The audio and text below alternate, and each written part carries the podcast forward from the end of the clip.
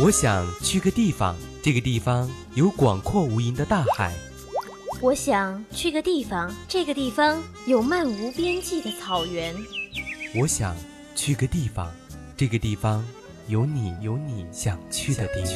方。我想陪你去任何地方，感受世间所有荒凉。环游记，记录你我的旅行时光。环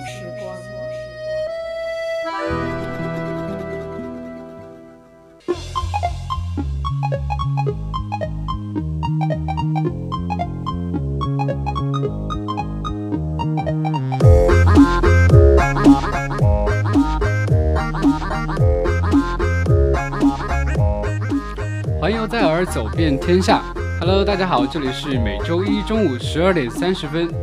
到一点钟为您直播的小专栏节目《环游记》，我是主播丁豪。大家好，我是最最最最萌的主播萌萌。哎呀，我们在前两期节目啊，我们连续安利了两期吃的东西，然后每次做完节目的时候，我就感觉已经是饥肠辘辘的了。没错，特别是因为我们现在时间都已经到了饭点了嘛，所以我们今天千万不要去聊吃的了，我们就给大家安利安利属于我们的大好。河山的一些美景了。好的，其实我们今天要讲的东西啊，我们在导听上已经讲了，是一件发生在网上的一件乌龙事件。然后有一位网友呢，他们在网站上面上传了一张图片，然后并配字是。呃，日本樱花，然后在就是十几个小时之内就有令人震撼的美景，就收获了四万八千两百多个赞。就感觉这个樱花确实还挺漂亮的，但是就有人指出，图中的地点呢就并不在我们的日本，而是在二零一八年三月，在中国贵州省贵阳市的一个地方。然后它是一个农场的鸟瞰图，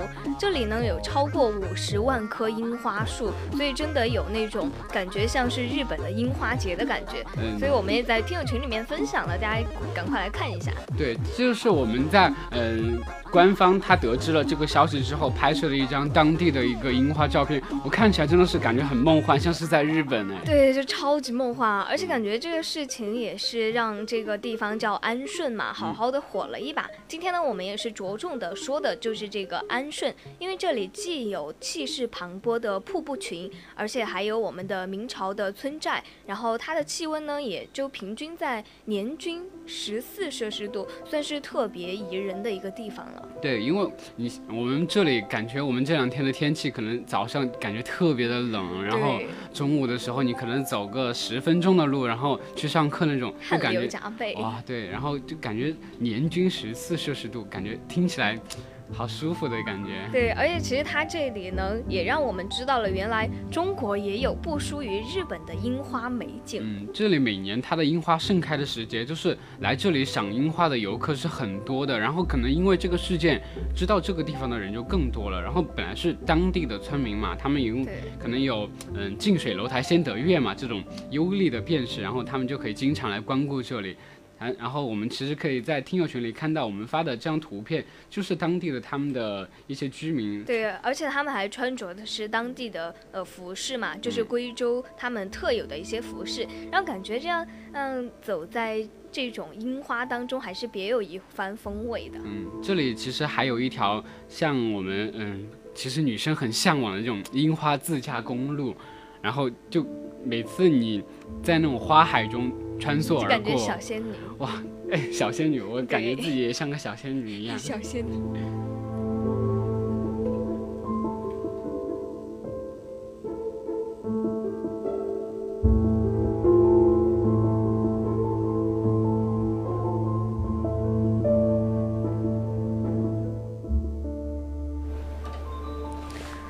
刚突然发现，我们今天的电乐为什么突然跳了一个特别柔和的，一点都不不符合我们的风格，对吧？然后可以吧？我们电乐切了一下。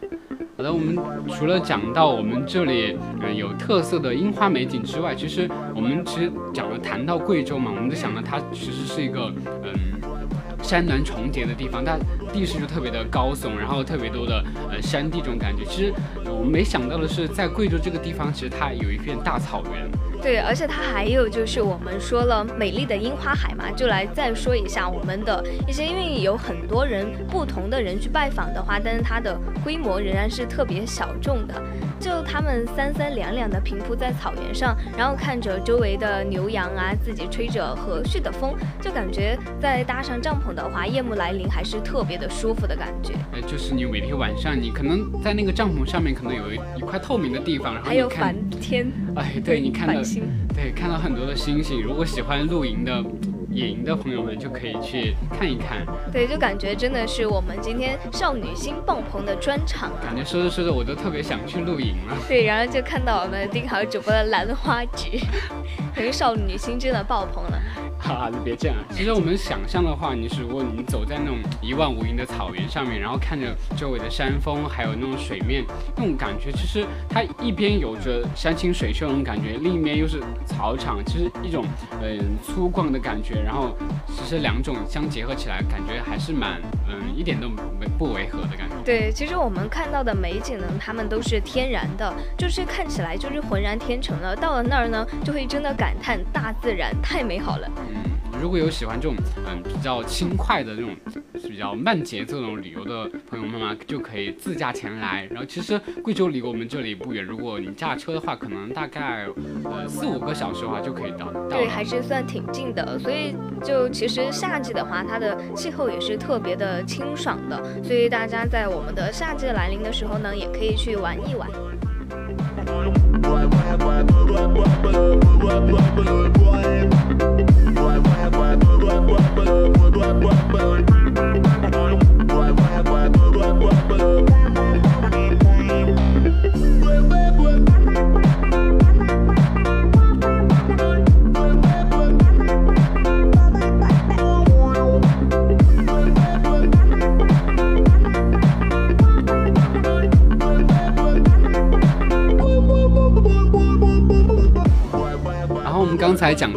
贵州的草原，然后接下来说到的就是一个嗯，比尼亚加拉大瀑布还要美的瀑布。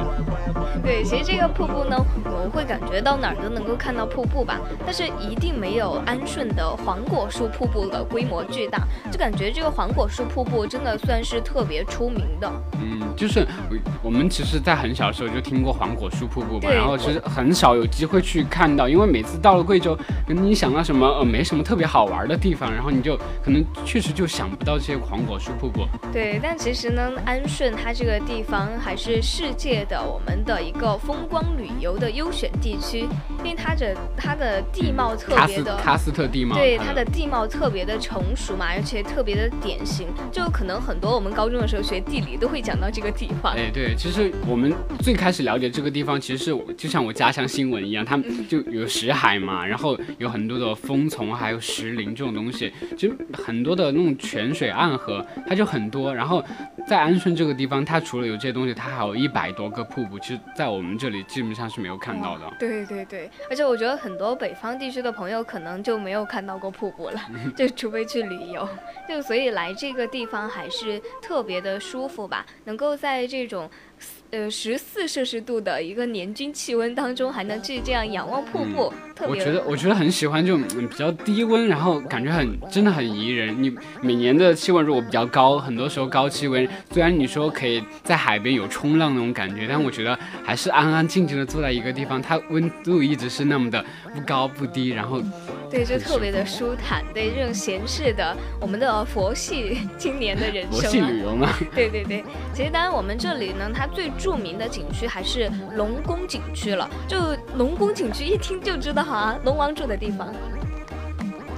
其实这个龙宫景区，它的嗯是一个集溶洞，还有瀑布，还有我们的风林，这很多地方它都融合在我们的喀斯特地貌中的一个东西。它可能被我们提到是天下的喀斯特尽在我们这龙宫景区了。对，其实它呢也是拥有了中国最长最美丽的水溶洞。因为就是水溶洞，为什么我们要说它是龙宫？因为它真的是水溶洞，就像是龙王住的地方一样。特别是一进去的话，就会发现最大的洞中瀑布龙。龙门飞瀑，就感觉它，而且它还是全国最大的洞穴佛堂观音洞。哎，我觉得它很很很奇特，就是它在它在洞里面，它还有一个瀑布。我们看到基本上看到的瀑布，它都是在嗯，就在高山对高山悬崖上面看到的。然后这种它它又在洞里面，然后它又是很大的一个，我就觉得如果你进去那个洞，就因为你可能进了那个洞的话，可能面对那个瀑布就很特别的近了，然后你就。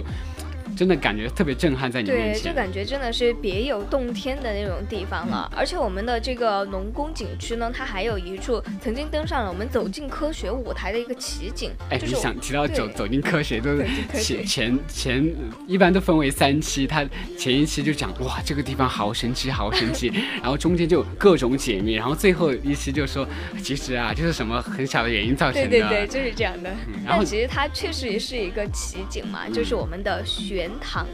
它是一个面积有大概有一万余平米的一个圆塘，就是我们的平时我们看到那种荷塘那种对水池那种感觉。但它的池水流入方向和它池底的一个旋漏斗嘛，它是呃使得它的池水它是不借风力的，它是日夜不停的就一直是顺时针这样旋转的，就感觉嗯世间万物都在停止了，我自己还要转转转转转，就山不转水转的那种奇观了。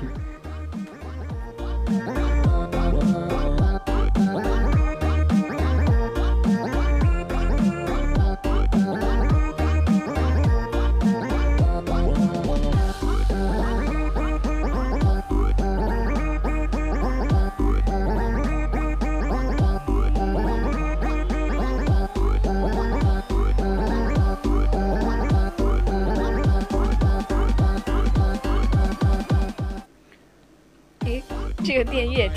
突然停止一下，吓我一跳。吓我一跳。好，然后我们刚才讲到呢景区的话，接下来继续提到了一个地方，它的名字叫夜郎洞景区。然后我们的杨梦主播来给我们安利一下这个。对，其实这个夜郎洞景区景区呢，大家一听到的时候就会知道夜郎洞景区嘛，就是传说因为夜郎王曾经居住过在这个地方，所以呢也叫它是一个夜郎洞景区了。其实它是一个水旱相结合的溶洞，就比一些其他的溶洞就只有水那种感觉好要好很。它它是一个有旱溶洞的地方，它里面就是那种嗯很多地方是没有水，然后你可以直接攀岩到上面，不像我们在很多地方虽然看到溶洞，我们只能很远的看到它，都不能够进去，然后直接触摸到它那种感觉，感觉还是还是这种你能够直接触摸到它它的地方，还感觉还蛮。蛮真实的，对对，而且感觉它里面就加入了很多灯效嘛，因为里面溶洞都很黑，如果没有灯光的话，你进去什么都看不了。对我们，我们我去过石海，然后它上面的全都是加了很多人工的特效，感觉好好炫酷，炫酷的感觉。对，其实我们这个也是，大家应该在我们的听友群二九五幺三幺二九八里面已经看到了我们刚刚刚发出去的图片，真的就感觉它的那个呃色彩那些都特别的斑斓，就感觉特。别。就像我们的一个听友说的，它特别像石海里面的地下河溶洞。它因为天下溶洞它可能都是用喀斯的地嘛，但但它这个溶洞，我们今天讲到这这个呃夜郎洞景区，它有一点不同的是，就是它有旱洞了。然后它的游览路线就是你先乘船游览的我们外面的那种水溶洞，哎，听起来像水帘洞一样。对，海花果山。然后你就可以下船，然后你就可以爬爬到那些嗯喜欢的奇形怪状石头上面拍照旅游那种东西，它就是旱洞。更值得一提的是，它是一个嗯现在新开发的一个景区了，然后游人真的很少很少。对，游人很少的话，但是真的是人少景美，所以这样的地方呢，确实是特别不错的。对，然后我就想，我想到说人少，我就觉得人少确实能够得到最优质的服务。比如说我们平时去去旅游，比如去吃饭那种东西，在人少的时候，你就下午去，还没有到晚上的时候，你去吃火锅就特别少人。对，要不要排好几个小时？服务都是超好的，而且哎。所以这种特别人少的这种，而且美景还特别好的景区，推荐大家去试一试。嗯，没错。然后还有另外呢，我们就要说到的是我们的一个屯堡文化之乡，就是明朝实景博物馆。嗯，虽然我们为什么说它是明朝的实景博物馆，我感觉刚才我看到这个嗯夜郎洞景区它的第二张图片的时候，它不是外面有个小道吗？我就特别想起我们高中学的那个《桃花源记》那篇文章。就说对对对，然后就觉得它真的特别像桃花源的感觉。然后我们继续看到的就是我们的屯堡文化之乡，它里面的那些服饰啊，他们平时的文娱活动，他们都是一些很老的活动，我就感觉这里真的是特别好像桃花源记的感觉。对，而且感觉这个地方就有很多的那种，因为他们是今天的屯堡人嘛，但是他们无论是从语言，还有服饰，还有娱乐方式，都是沿袭的我们明代的传统，所以真的就像丁豪刚主播刚刚说的桃花源的那种地方一样。对他们就沿袭了明代的那种东西，然后我们可以在听友群里看到他们的穿的服饰都是很嗯古典的东西，对对对虽然他们会对外面还是有一些信息的接触，但他但他们本身的那些呃文文娱活动，就像我们现在发到听友群的这个图片，这个看起来一种传统文化吧，习对俗、它就是他们的一种娱乐方式，它的名字叫地戏。地戏。嗯，就感觉这个地戏还是特别神奇的，因为以前都没有听说过嘛，可能见识太少了。我们看到的戏都是台戏那种。对，都是台戏，而且地戏呢，就感觉它特别的接地气嘛，因为就在我们身边进行表演的。嗯因为它地戏呢也称为跳绳，就顾名思义就是不搭不搭建那种戏台，直接在平地上面进行表演。我感觉这种就是它特别没有限制，它随时随地它，如果你有两三个人有想表演的欲望，然后你就可以去换上对你换上服装，然后就可以一起在这个平地上面找一块空地就可以表演了，就不像我们平时呃要去什么剧院、去什么戏台，或者你要搭建一个戏台才能够嗯、完成我们这样的一个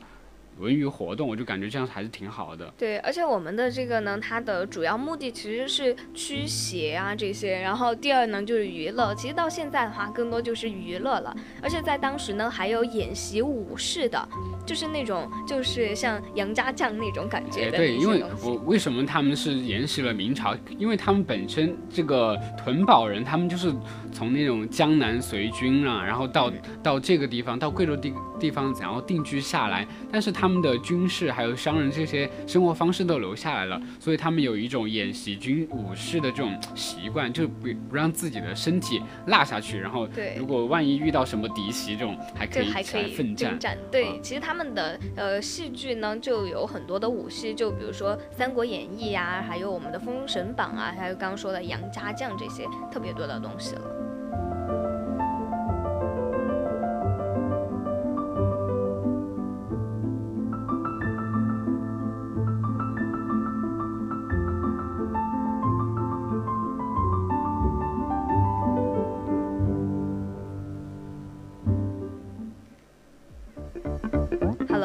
是要跟着我们的电乐嗨起来啊！因为刚刚一讲到那种古时候的东西，我们的电乐就跟着我们的古代，就像穿梭了穿一样穿。梭了、穿越了一样。然后我们继续要讲到的，就是我们刚才虽然说我们不讲吃的，其实这里这个地方的吃的还是特别值得一讲的东西了。就感觉没有办法不讲吃的，还是得跟大家我们我们这个环游记的主题，可能以后要改名美叫食档。美食游记了。对，然后我们现在今天要讲的这个主题呢，是呃我们贵贵州的这个安顺地方的一个特别的有名的一个小吃，它的名字叫安顺过街调，这才是你想要的调调。对，其实就感觉这个，呃，我们说的这个安顺过街调，真的是让我们开启了逛吃逛吃的正确打开方式啊！就只需要一张门票嘛，我们就可以，以，车票就可以到那儿去，识时务者为俊杰。识时务者为俊杰。其实我们这里这个贵州的贵这个安顺这个嗯嗯安顺的这个过街道很出名，它的位置是位于我们儒林路，它是位于我们的安顺市的中心，是条传承着我们的安顺的记忆文化的一条老街了。然后它就在那种闹闹市区，它就有留存留存下来。然后嗯，就像我们在听友群里看到的图片，然后就它有一条石板路，它就是在电影《致青春》里面有拍摄到这个景地的。对，其实这个地方呢，它真的就是安顺的最后一条老街了，因为它已经就是虽然说有很多老式的商铺，而且破败不堪，但它这里确实是最后的一条老街。但是呢，这里也有最具代表的，就比如说我们的呃吃的，要说吃的了，对我们，我们安顺这个地方，它呃感觉虽然它文化底蕴很重啊，它吃的都分为了三个菜系。然后我们的第一个菜系的就是我们刚才讲到的我们的屯堡的家常菜了。对，屯堡家常菜呢，它的最具代表的就有旧州辣子鸡，就感觉好想吃，好想吃我。感觉每天早上我们吃着食堂里面的那个辣青面，感觉都已经被它摧残摧残的了，就已经不知道真正的辣子鸡是什么鸡味了。对，而且它还有就是青椒山药蛋，就是青椒山药蛋，还有凉拌折耳根，这些都算是我们平常生活中比较常见的一些美食了。但是呢，它又做出了就是各具特色的一种风格吧。还有就是第二个呢，就是我们的民族汤锅味。哎，汤锅味，我听到这种汤锅味，感觉就是嗯，把很多的那种当地的东西，然后呃炖到一锅汤，炖到一锅里面，然后加上他们特制的高汤，然后放进去。对，特别是他们还有什么就是关宁断桥河鱼啊，还有上官辣子鸡等这种锅仔系列的，就感觉还是能够让你如果你。如果你来到我们安顺地区的话，一定要去尝一尝这种东西。然后我们今日的最后一份的我们的饿货菜单就是我们的重点菜系，我们的小吃过街调。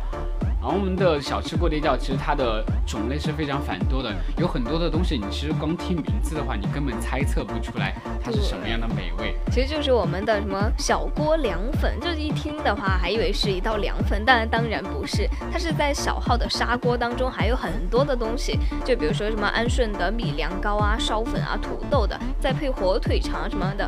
就感觉哇，好好吃啊！对，其实啊，然后我们就其实讲了它虽然名字特别的复杂，你我听到第二个名字冲冲糕，你会想到冲糕你会听到它是什么东西？就感觉好像主播口糊了，没有说清楚一样。然后其实它的冲冲糕其实就是它有一个粉去嘛，把它装进去，然后它就是一个制制成制成一个造型，然后用那种荞麦粉用水把它调成那种浆糊一样的东西，再加上加上我们蒸好的这种冲冲糕，然后把它拌上芝麻仁啊、花生仁啊各种仁，然后一起拌起来我就感觉好养生的感觉哦。对，好养生啊，就很佛系。今天不仅是少女心，还是佛系。然后我们讲到的最后一道我们的大菜就是我们的波波糖哦，还有我们上一期也讲到了波波糖，大家一直在纠结那个是波波糖、还是叮叮糖？波波糖、叮叮糖还是麦芽糖？对，其实波波糖呢，它是就是安睡安顺镇宁的一种民族的传统食品吧。对，也是用糯米加工的麦芽糖，然后在麦芽糖和一种去皮的炒熟的芝麻粉末制成的，所以呢，它还是和麦芽糖是差不多的。嗯，我感觉就是它制作工艺还是蛮复杂的，因为嗯它还要把芝麻。给去皮，芝麻本身特别小了，去皮，然后再把它磨成粉末，再跟这个一起加工在一起，感觉听吃着就感觉有那种黏黏的、糯糯的感觉。我觉得对，而且又特别的香酥嘛，因为有芝麻，而且还是去皮的。因为芝麻的话，它有皮会粘粘在牙齿上，就感觉特别的不舒服。对，它是去了皮的，然后它是入口即化的感觉，所以它的名字